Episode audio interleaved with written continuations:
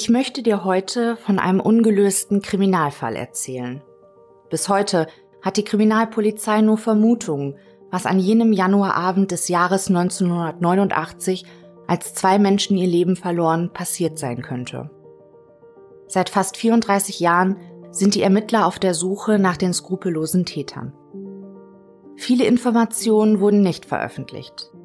Dafür finden sich im Netz umso mehr Spekulationen vor allem in diversen Internetforen. 2019 stellt die Kriminalpolizei den Code Case bei Aktenzeichen XY ungelöst in einem 25-minütigen Filmbeitrag den Zuschauern vor. Doch der XY-Film ist heute nicht mehr abrufbar. Genau wie bei anderen Code Cases auch, die bei Aktenzeichen XY ungelöst vorgestellt wurden.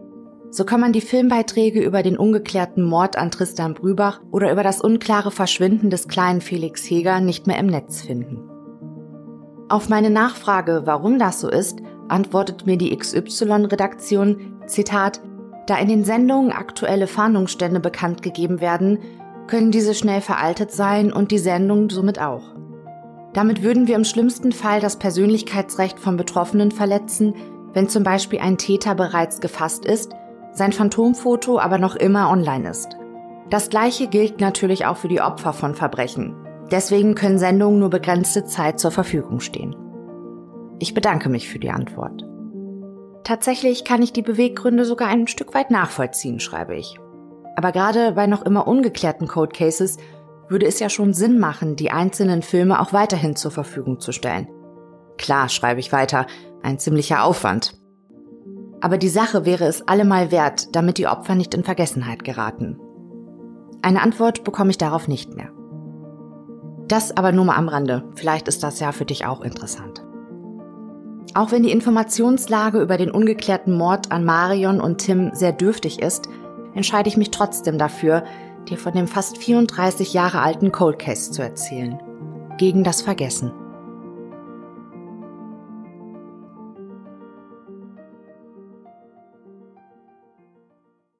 Menden, gelegen im nordrhein-westfälischen Sauerland. Der Abend des 27. Januar 1989 ist bitterkalt.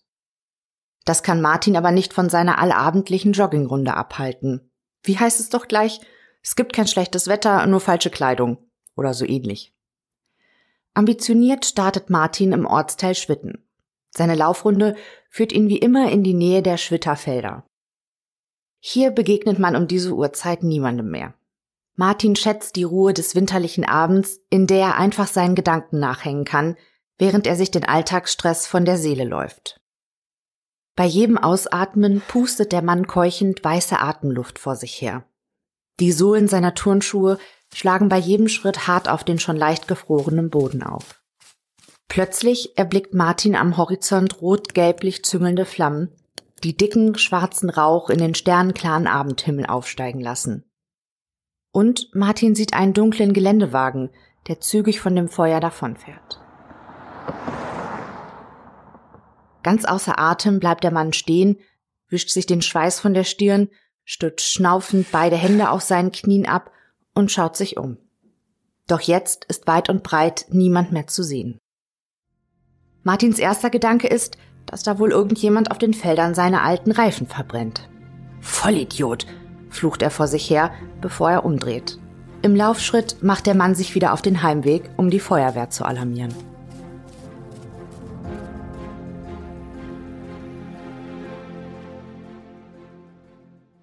An diesem Freitag geht um 18.46 Uhr der erste Notruf bei der Feuerwehr ein. Der Anrufer meldet einen Brand an einem Feldweg in den Schwitterfeldern. Er äußert seine Vermutung, dass es sich um brennende Reifen handeln könnte. Es melden sich noch weitere Zeugen, die das Feuer in unmittelbarer Nähe zu einem Strommasten bemerken. Der Brandort befindet sich auf einem Feldweg, der südlich parallel zur B7 zwischen Mendenschwitten und Mendenbrockhausen verläuft. Nördlich des Feldweges läuft die Ruhr entlang. Vor allem im Winter geben die blätterlosen Bäume und kahlen Sträucher von der B7 und dem angrenzenden Wohngebiet aus den Blick auf die Felder und den asphaltierten Weg frei, der sich durch die Äcker schlängelt. So verwundert es nicht, dass trotz der Abgeschiedenheit des Brandortes die Anwohner aus den angrenzenden Wohngebiet das Feuer schnell bemerken. Nur wenige Minuten nach der Alarmierung trifft der Löschzug am Einsatzort ein. Die Feuerwehrmänner beginnen gleich mit den Löscharbeiten. Doch es sind keine alten Reifen, die dort vor sich herbrennen. In einer Kurve am Betonsockel eines Strommastes steht ein Auto in Flammen. Die Feuerwehr geht zunächst davon aus, dass es zu einem tragischen Unfall gekommen sein muss. Der Fahrer des Wagens scheint, aus welchen Gründen auch immer, die Kontrolle über sein Fahrzeug verloren zu haben, aus der Kurve geflogen und dann gegen den Betonsockel des Strommastes geknallt zu sein. In der Folge des Aufpralls muss das Auto dann in Brand geraten sein. In der Nähe des Betonsockels steht ein Kreuz aus verwittertem Holz. Es erinnert an den tragischen Unfalltod einer jungen Motorradfahrerin, die einige Zeit zuvor ebenfalls an eben jener Stelle ihr Leben verloren hatte. Es drängt sich der Gedanke auf, dass es sich bei dem Unfallort um eine besonders gefährliche Stelle handelt. Nachdem der Brand gelöscht ist, stehen die Feuerwehrmänner vor einem völlig ausgebrannten Wrack. Im Inneren des Wagens hatten Temperaturen von 1000 Grad Celsius geherrscht. Nicht einmal mehr der Fahrzeugtyp lässt sich noch erahnen. Dann machen die Männer eine grausame Entdeckung. Am Steuer des Autos sitzt eine bis zur Unkenntlichkeit verkohlte Leiche. Auf dem Rücksitz finden sie in einem geschmolzenen Kindersitz den verbrannten Leichnam eines Kindes.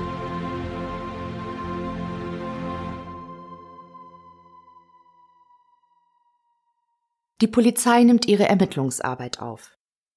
Anhand der Fahrgestellnummer finden sie heraus, dass es sich bei dem ausgebrannten Wagen um einen metallicgrauen VW Passat Variant der neuesten Modellreihe handelt. Zudem ergeben weitere Untersuchungen, dass es sich bei der angeschnallten Leiche auf dem Fahrersitz um die 35-jährige Marion Hesse handelt. Ein Gebissabgleich gibt den Ermittlern letzte Gewissheit, dass sie mit ihrer Vermutung richtig liegen. Bei den sterblichen Überresten des Kleinkindes auf der Rückbank des ausgebrannten Wagens handelt es sich um ihren einzigen Sohn, den gerade mal zwei Jahre alt gewordenen Tim. Ein Kfz-Sachverständiger untersucht das ausgebrannte Autowrack. Die Schäden an der Frontpartie des Wagens sind nur sehr gering. Und er bemerkt, dass sich das Getriebe im zweiten Gang befindet. Der Experte kommt zu dem Schluss, dass die Aufprallgeschwindigkeit gegen den Betonsockel des Strommastes nur sehr gering war. Niemals hätte dieser Aufprall dafür sorgen können, dass der Wagen in Brand gerät. In seinem Gutachten schreibt der Kfz-Sachverständige unter dem Punkt Zusammenfassung und Ergebnis Zitat Zusammenfassend wird festgestellt, dass an dem Fahrzeug keinerlei Unfallschäden vorliegen, die für den Fahrzeugbrand als auslösend anzusehen sind. Aus technischer Sicht ist davon auszugehen, dass das Fahrzeug trotz der eingetretenen Beschädigungen im Frontbereich vor Eintritt des Brandes auch fahrbereit war. Zitat Ende. Das Rätsel, wie es zu dem Feuer kam, können die Kriminaltechniker lüften. Im Inneren des Wagens finden sie Reste eines Brandbeschleunigers. Für die Ermittler steht nun fest, der Unfall ist inszeniert. Marion und Tim Hesse sind Opfer eines Verbrechens geworden. Und die Kriminalisten nehmen an, dass der Leichenfundort höchstwahrscheinlich nicht auch der Tatort ist. Die Kriminalbeamten beginnen, den letzten Tag im Leben von Marion und Tim Hesse zu rekonstruieren.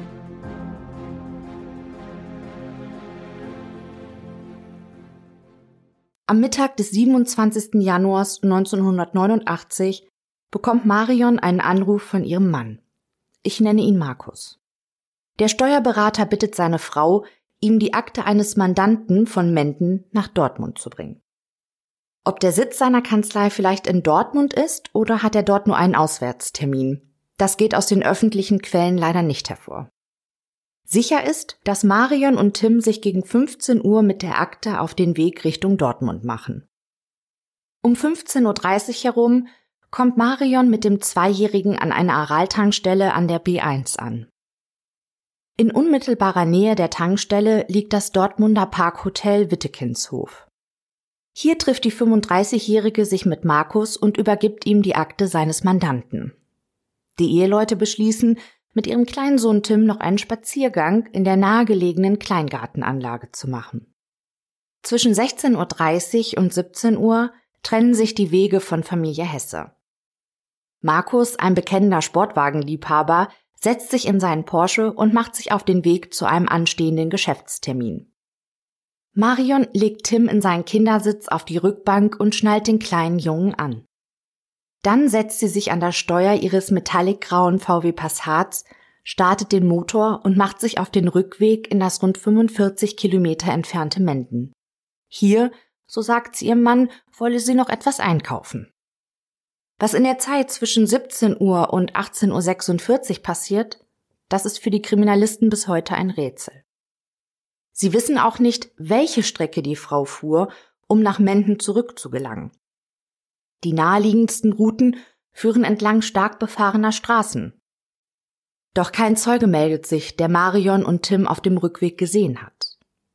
Die Ermittler beginnen im engsten Umfeld der getöteten und ihres ermordeten Sohnes zu recherchieren. Naturgemäß rückt als erster Ehemann Markus in den Fokus der Ermittler.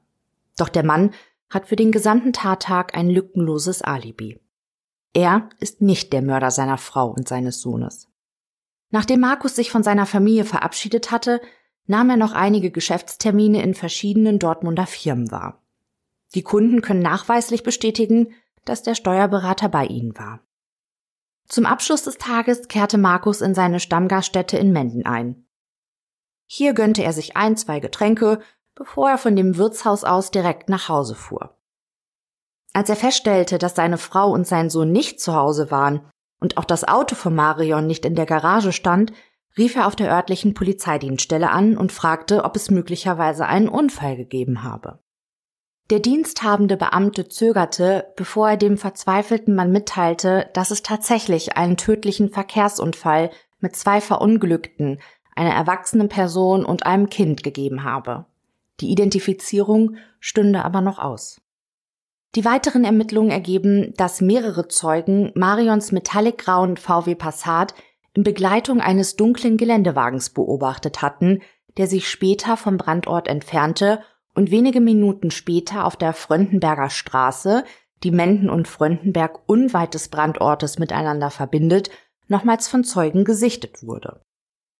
Die Zeugen beschreiben den Beamten, dass das verdächtige dunkle Fahrzeug höhenungleiche Scheinwerfer, eine abgeflachte Kühlerhaube und eine quasi senkrechte Frontscheibe sowie ein steiles Heck hat. Zudem, so berichten sie, habe der Geländewagen laute Motorengeräusche von sich gegeben. Die Ermittler glauben, dass der Mord an der jungen Frau und ihrem Sohn mit den Geschäftstätigkeiten des Steuerberaters in Zusammenhang stehen könnte. Markus soll geschäftliche Kontakte ins Rotlichtmilieu unterhalten. Das sagt man dem Familienvater zumindest nach. Es gibt wohl auch einen dokumentierten Fall. So soll das Ehepaar Hesse an einem Bistro in Dortmund beteiligt gewesen sein, das auch von Geldgebern finanziert wurde, die nach Ansicht der Ermittler dem Rotlichtmilieu zuzuordnen sind. Die Kriminalbeamten kennen das Motiv nicht, doch sie gehen von einem Auftragsmord aus. Auch wie die Tat durchgeführt wurde, spricht gegen einen Einzeltäter. Die Ermittler gehen vielmehr von zwei oder mehr Tätern aus. Die Kriminalpolizei betont jedoch, dass Ehemann Markus nicht als Tatverdächtiger gilt. Ausführung des Mordes und die Auswahl der Opfer sollen wohl als Botschaft verstanden werden, spekulieren die Kriminalisten. Doch die Fragen bleiben bis heute. Wer ist der Adressat dieser grausamen Botschaft? Warum musste auch der zweijährige Tim so einen qualvollen Tod sterben? Cui bono? Wer ist der Nutznießer dieser grausamen Morde? Markus sagt, es habe keine Drohung gegen ihn oder seine Familie gegeben. Er ist ratlos, wer seiner Frau und dem kleinen Sohn so etwas Schreckliches antun könnte und vor allem, warum? Einige Zeitungsartikel deuten an, dass es Probleme in der Ehe der Hesses gab. Marion soll sogar vermutet haben, dass Markus sie betrügt. Markus hingegen dementiert eine außereheliche Affäre, auch gegenüber den ermittelnden Beamten. Die Mordermittler haben eine Theorie, was an jenem verhängnisvollen Januarabend des Jahres 1989 geschah.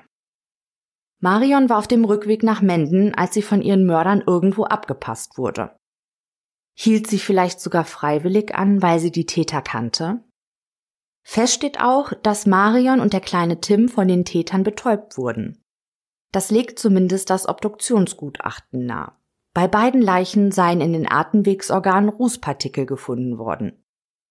Allerdings waren die Rußrückstände nur in einem geringen Ausmaß vorhanden gewesen, sodass die Experten davon ausgehen, dass Marion und Tim während des Brandes nicht bei vollem Bewusstsein gewesen waren. Sie gehen davon aus, dass die Opfer sediert wurden. Bei einer Sedierung tritt durch die schlaffördernde Wirkung ein Dämmerzustand ein und das Schmerzempfinden wird herabgesetzt. Anders als bei einer Narkose kann eine sedierte Person aber weiterhin selbstständig atmen. Doch wo und wie Marion und Tim die Medikamente verabreicht wurden, das wissen die Ermittler bis heute nicht. Im Anschluss jedenfalls muss einer der Täter den VW Passat von Marion zu den Schwitter Feldern gefahren haben. Ihm folgte der unbekannte dunkle Geländewagen. Die Kriminalisten sind sich sicher, dass der Unfall nicht zufällig an eben jenem Strommasten in der Kurve in den Schwitterfelden inszeniert wurde. In dem angrenzenden Wohngebiet steht auch das Elternhaus von Marion. Mindestens einer der Täter scheint einen persönlichen Bezug zu dem Leichenfundort zu haben. Andernfalls, so glauben die Beamten, würde man diese Stelle gar nicht erst finden. Wo sich die bewusstlosen Opfer während der Fahrt in die Schwitterfelder befanden, ist unklar. Entweder saßen Tim und Marion schon im VW Passat und die 35-Jährige wurde erst nach der Ankunft am Strommasten auf den Fahrersitz gehievt und angeschnallt, oder aber beide Opfer befanden sich in dem Geländewagen und wurden von den Tätern erst nach der Ankunft an dem ausgesuchten Ort in den VW Passat zurückgesetzt und festgeschnallt. Die Täter schoben das Auto dann gegen den Betonsockel des Strommastes. Die Ermittler gehen davon aus, dass die Täter Benzin in das Innere des Wagens schütteten. Dann, so vermuten die Kriminalisten, legten sie eine Benzinspur, die wie eine Lunte zum Fahrzeug führte und die sie dann entzündeten. Marion und Tim verbrennen bewusstlos, aber bei lebendigem Leib, während die Täter in dem dunklen Geländewagen flüchteten.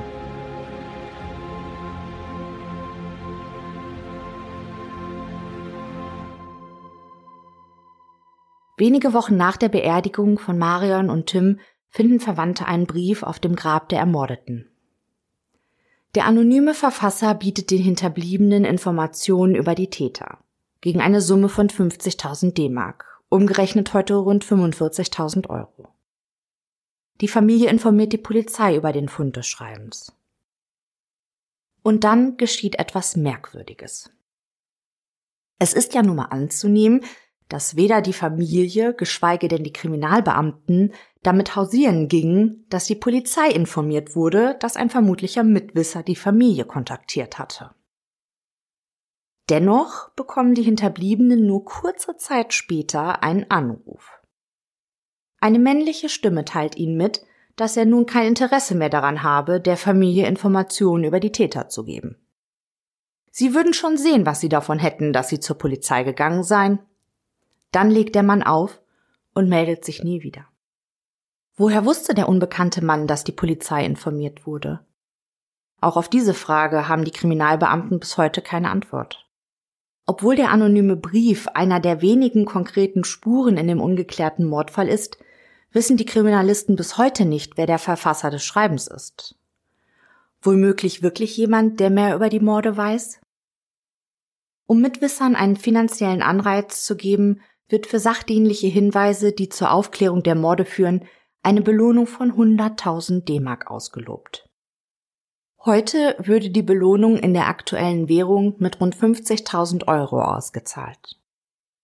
Im September 2018 meldet sich ein Mendener Pensionär bei der zuständigen Staatsanwaltschaft und berichtet, dass er 1989 bei einem Urlaub an der Nordsee einen verdächtigen Mann getroffen habe, der vorgab, die Familie Hesse zu kennen. Als der Pensionär weiter nachfragen wollte, habe der Kellner aber barsch das Gespräch abgebrochen. Die Ermittler machen sich auf die Suche nach dem Mann, doch der Kellner ist bereits verstorben. Trotz aller Bemühungen, die Kriminalbeamten kommen nicht weiter. Dann bietet die Aktenzeichen XY-Redaktion an, den Cold Case in einer der kommenden Ausgaben den Zuschauern vorzustellen.